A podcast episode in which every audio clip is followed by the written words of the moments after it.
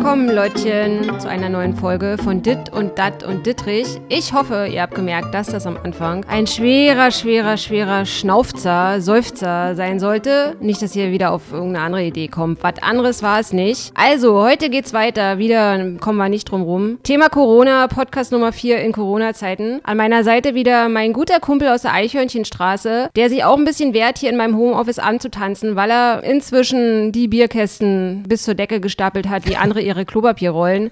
Guten Tag, Ronny Rüsch. Ja, ich grüße hi. dich. Ja, wir brauchen wirklich mal langsam eine andere Bezahlung außer nur Bierkästen, weil Ja. so viel trinken kann ich nicht. Naja, die Klopapierrollen drei, mit kann ich nicht dienlich sein, weil Genau, die sind ja ab- ständig vier. Ab der ausverkauft, nächsten die Folge will ich Klopapierrollen.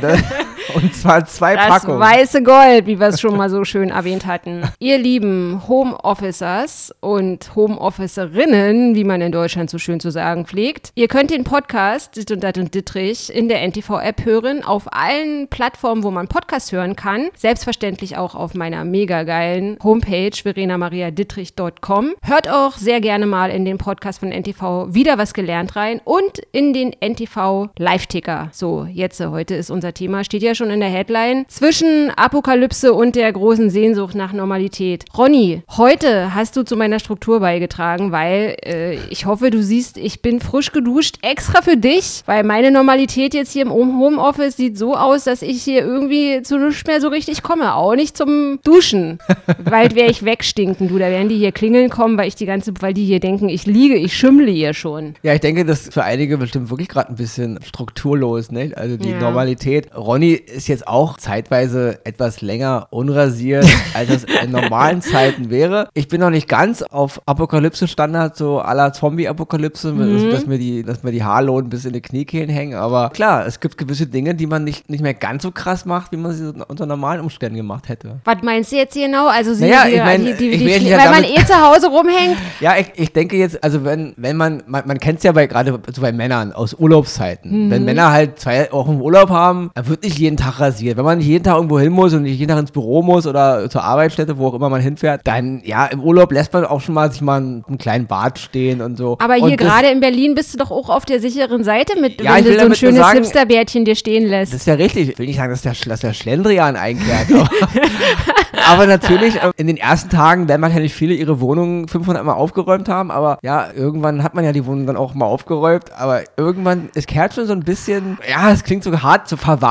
Verwahle. Aber Verwahrlosung. wisst ihr, wisst ihr, wisst ihr, warte mal, wisst ihr, was mir da gerade einfällt, weil ja heute unser Thema hier zwischen Apokalypse ist. Ich versuche ja immer positiv zu sein, aber bei dem Thema, ich glaube, wir hatten das auch schon mal in einem Podcast, in der Apokalypse, der Schlendrian kehrt ein, sagst du jetzt halt hier gerade. Wir sind im Homeoffice, der Schle wisse ich, bin jetzt hier schon, äh, also ich bin, ist für mich eher Normalität, dass ich eh nicht so viel unter Leuten bin und jetzt darfst du, bist du so ein bisschen in freiwillig selbst auferlegter Quarantäne. Du, äh, da ist bei mir nichts mehr so richtig hier mit Augenbrauen zupfen und Highlighter auf die Wangenknochen das auflegen und so eine ja. Scheiße. Aber da fällt mir gleich ein, was könnten wir, wenn wir mit unserem Handy in die Home, in die Home Office, in die Home Office dieser Republik schalten würden, für eine authentische, apokalyptische Serie machen, weil so sehen nämlich die Leute aus, wenn die so sehen Apokalypse deutsche ist. Haushalte in der Apokalypse Ja. aus. Oder in der Präapokalypse. In der. Präapokalypse. Du, da ist niemand mit astrein rasierten Koteletten wie hier bei Walking Dead und so. Genau, das ist ja, was ich meine. Ja, ich glaube, in der. Realität sehen die alle, klar, die sehen nicht so alle so, so frisch geschäft aus wie Rick Grimes immer und so und seine ganzen Mädels da. Oder diese eine Braut da, die auch immer da aussah, als würde sie gerade aus dem Kaufhaus kommen und gerade vom Stylisten und vom Augenbrauenzuppen und so. Nicht genau. In der Realität sieht es dann schon ein bisschen anders aus. Wie gesagt, Ronny, ich pflege mich schon, so ist es ja nicht. Aber ich merke halt, es, man rasiert sich nicht, natürlich jetzt nicht jeden Tag. Und wenn man halt wirklich einmal zwei, drei Tage Luft hat, ja, dann lässt man halt auch mal halt den Bart stehen. Weil warum soll man denn jetzt, wenn man nicht andauernd dieses Besuch hat oder Freunde sieht und immer irgendwo hin muss, arbeitstechnisch, hat er schon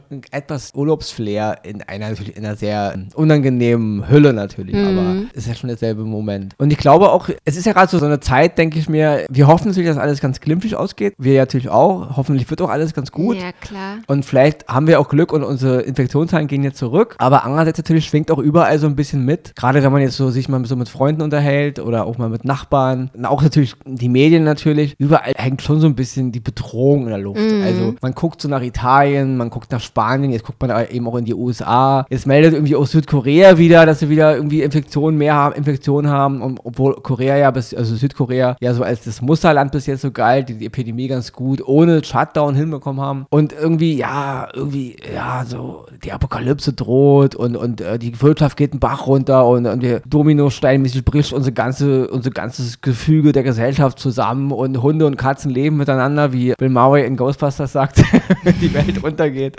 Und ich finde es, ja, natürlich will man es nicht, aber wir leben echt in einer Zeit, wo man sich da wirklich dabei ertappt, darüber nachdenkt, ja, äh, was ist das, das Ende der Welt? Ja, ja, und, klar. ich, und ich finde es, und da, da driftet man halt immer so ein bisschen hin und her, nicht? Man will einerseits sein normales Leben zurück, wenn der Frühling steht vor der Tür, man will jetzt mit, mit Leuten raus in die Bier, Biercafés und, hm, und rumhängen in den Parks und Sachen machen und andererseits, ja, aber man sieht jetzt in New York, die bauen da jetzt Zelte auf, prophylaktisch für die Leichenberge, die anstehen werden Ja. und alles, was bis jetzt so Film, Horror, Videospiel-Szenario war, ist auf einmal Realität und es ist schon sehr, sehr, äh, Und auf der anderen Seite siehst du aber Schweden, die irgendwie den anderen Weg da wählen und einfach Ja, weitermachen. ja, aber so. ich, alle, die bis jetzt den anderen Weg gewählt Ja. hatten, haben mittlerweile dann doch wieder den Weg der gewählt, die sich dagegen vorbereiten. Ich denke nicht, dass, dass es eine gute Idee ist, jetzt einfach so weiterzumachen wie bisher. Mhm. Also ich will damit nur sagen, ich denke nicht, dass die Welt untergeht. Also der Virus ist jetzt nicht so krass, dass wir alle sterben werden. Deswegen finde ich dieses ein bisschen, mich stört diese, diese Waage auch ein bisschen. Auch eben gerade die äh, Leute, die jetzt wirklich öffentlich Einfluss haben auf die, auf die Massen, sollten auch ein klein bisschen mal darauf achten, was sie da so verkünden. Also das Thema hatten wir schon mal letzte Woche hier einige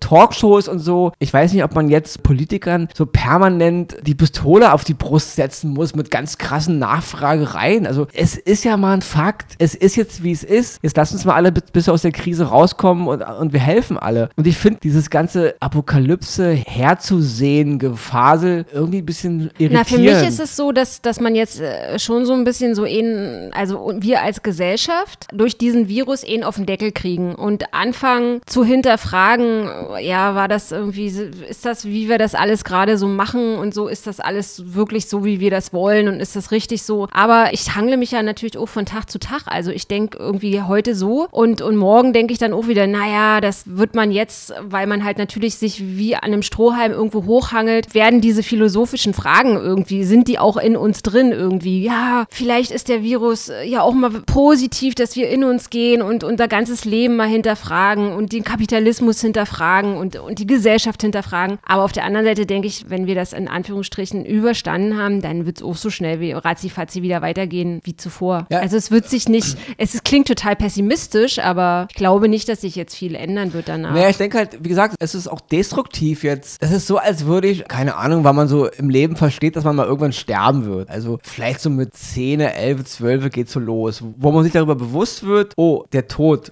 ist ein Teil des Lebens und meine Eltern werden sterben und ich werde sterben. Aber wir fangen ja jetzt nicht an, uns seit unserem 12. Lebensjahr bis zu unserem Ende jeden Tag damit zu befassen, dass wir mal sterben werden. Weil unser Leben endet eines Tages und jetzt deswegen andauernd jeden Tag das Trübsal zu blasen, oh, da ich ja sowieso sterbe, ist es egal, was ich heute mache. Ja. Also das ist, finde ich, eine sehr und äh, über den Tod redet man ja generell in ja, unserer Gesellschaft wenig, nicht viel und ja. nicht gerne. Und ich finde, es ist eine sehr destruktive Art, da ranzugehen. Und dasselbe gilt auch jetzt für diese Krise. Natürlich kann es Worst Case werden. Natürlich können Hunderttausende, Millionen von Menschen daran sterben und ja, alles. Na klar kann es passieren. Aber es Mhm. kann auch passieren, dass äh, in einem Monat ein, äh, ein Komet auf die Erde stürzt und die ganze Welt aus. Kann auch passieren. Ey, ich bin kein Astrophysiker, aber kann, da war da auch schon mal irgendwie sowas, sowas alles Ja, Mögliche. deswegen, kann, also ja. es ist natürlich, es ist ein Bedrohungsszenario, was durchaus realistisch sein kann oder werden kann. Aber es geht ja jetzt darum, das alles abzuwenden. Mhm. Also konzentrieren wir uns jetzt erstmal mit aller Kraft darauf, wie wir es abwenden und drehen dabei nicht durch. Also einfach den Umständen entsprechend so gelassener rangehen, wie es eben möglich ist. Und ja, wirtschaftlich ist alles klar, ist eine schlimme Lage für viele Leute, aber auch da ist niemand mit geholfen, jetzt mit Panik darauf zu reagieren, ja. Also tu, jeder Einzelne sollte jetzt tun, was er tun kann. Mit bisschen Verstand, mit ein bisschen die Sache nicht aus dem Augen verlieren, aber auch nicht immer diese Überreaktion. Und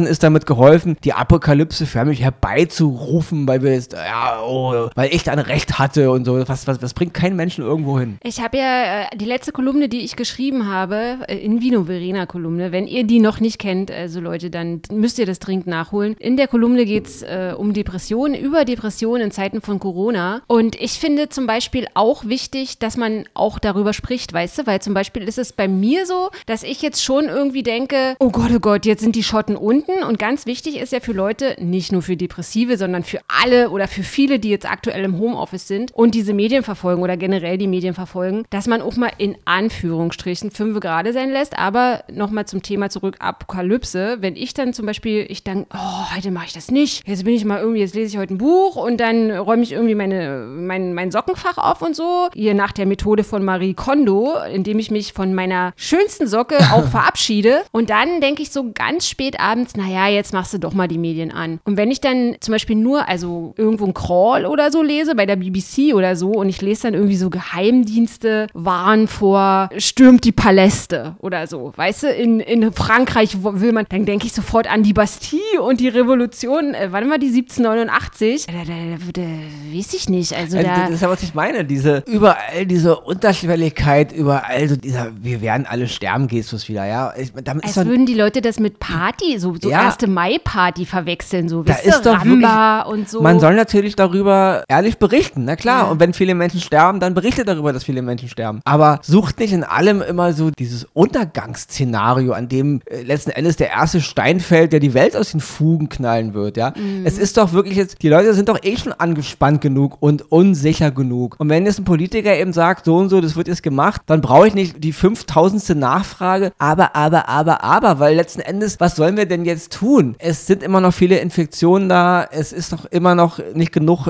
Medizinpersonal und Gerät da, um alle wirklich eventuellen schweren Fälle ihnen zu helfen. Deswegen lasst die Leute weiter ihre Arbeit machen und hört auf dieses permanente Schwarzmalerei-Gedenke. Also das bringt doch niemanden irgendwo hin. Oder sollen wir jetzt alle äh, uns hinlegen und sterben? Ist das, wonach die Menschen streben? Ich weiß es nicht. Ist es nicht sinnvoller jetzt zu sagen, okay, es ist schlimm, es ist kompliziert und wir werden jetzt alles Menschenmögliche tun, aber bitte mit eingeschaltetem Verstand. Ich habe auch immer das Gefühl, wenn ich eh einen Artikel lese, kenne ich alle so, wisst ihr? Es sind 20 Artikel, aber es würden auch zwei reichen, so ungefähr. Ich habe auch das, also gefühlt, äh, gefühlt das Gefühl, also mit meiner, in meiner, ja, sagt man jetzt einmal mal so oberflächlichen Saloppheit, ja, packst jetzt, packst du halt überall den Hashtag Corona rein, in jeder Dachzeile muss Hashtag äh, Corona stehen und so, in allen, in allen Leitmedien in Deutschland ist es ja aktuell so, ist es weltweit ja so und, und das irgendwie, klar ist es ein super wichtiges, super wichtige Sache, aber so dieses, also als würde zum Beispiel gar kein Leben mehr stattfinden, weißt du? Ja, das ist halt was, genau, das ist halt das, was ich meine. Diese Waage zwischen Sehnsucht nach Normalität und Ja. Apokalypse. Jeder will doch, dass es wieder gut wird. Ja. Jeder will doch, dass die Normalität zurückkommt. Aber dennoch scheint wirklich so eine Sehnsucht danach zu bestehen, auch, oh, alles geht einen Bach runter und ich habe schon immer recht gehabt. Und dann, und die Menschen wollen doch irgendwie dann nur noch die Information, immer mehr Tote, immer mehr kaputt und,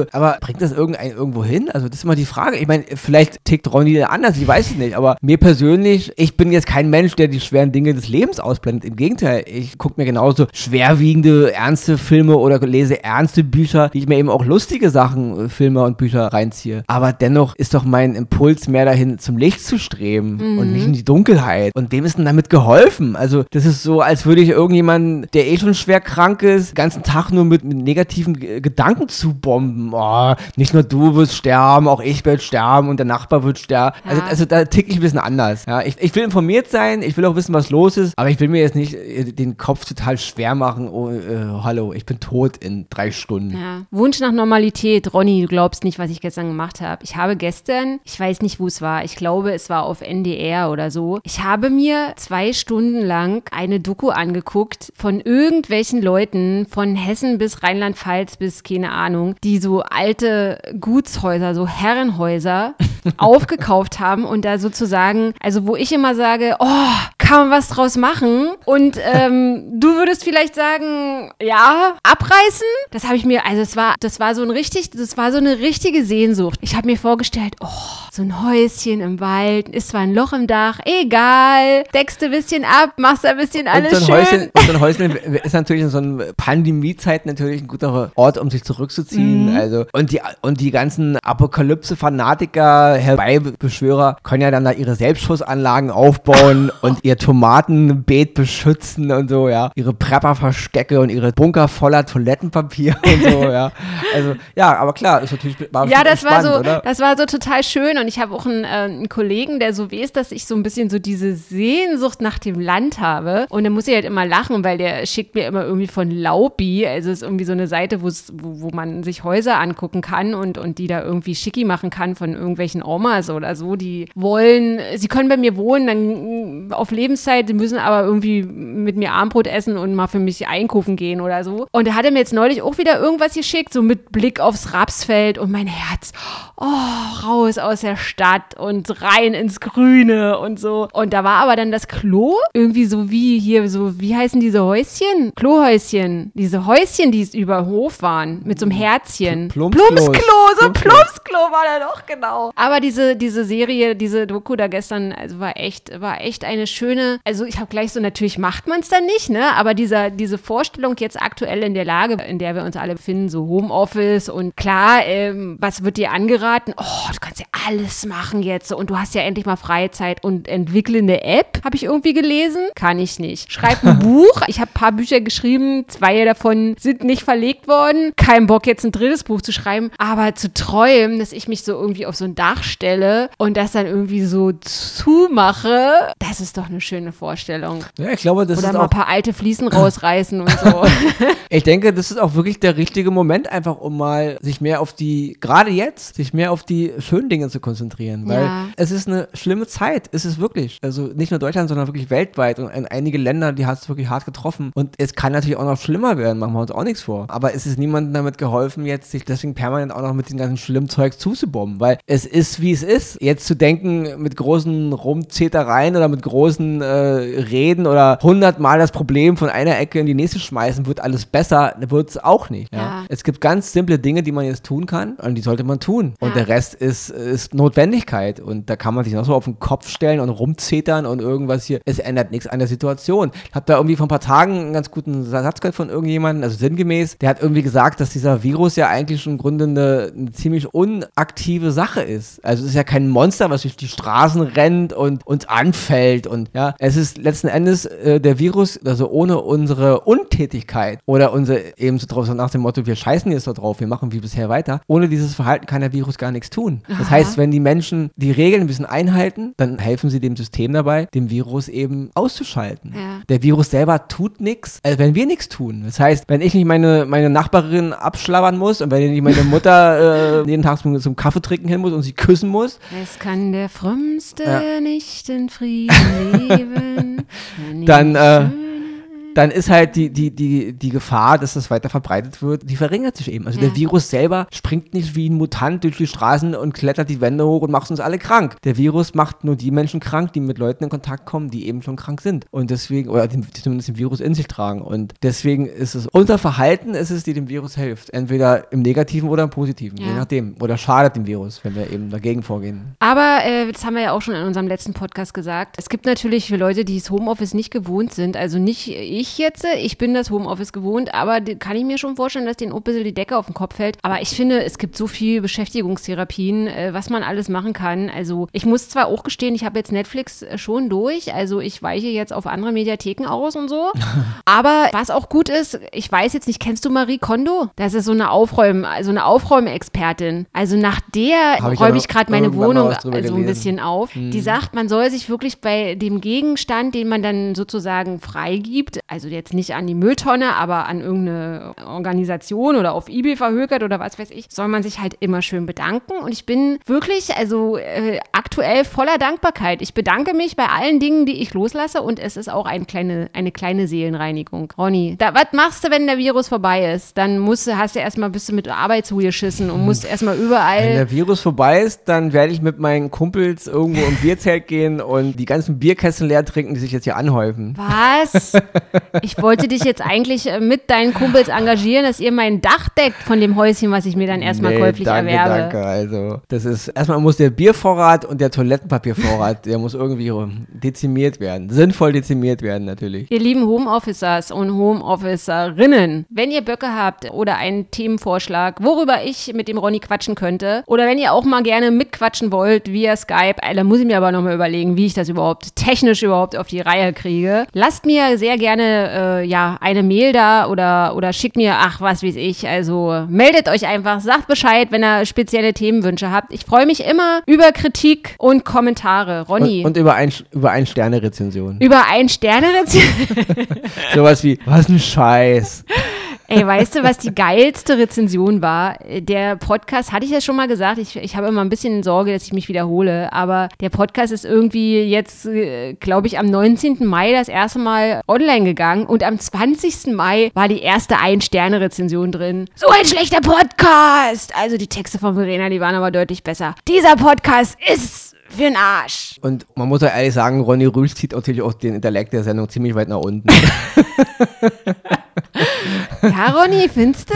Nein, nein, nein, nein, nein, nein. Nächstes, nächstes Mal komme ich mit ein bisschen mehr Bier intus hierher. Nee, das ist, glaube ich, auch nicht gut. Also, äh, das war früher mal so ein Manko von mir, dass ich immer dachte, und es geht wirklich vielen Schriftstellern so, die denken, bisschen angetütert, bisschen angeschickert, schreibst du dann die besseren Texte. Das ist ein Irrtum. Also, immer schön nüchtern bleiben, Freundchen. Aber wie Reinhard May irgendwie immer sagte, sinngemäß, äh, Betrunkene sagen immer die Wahrheit.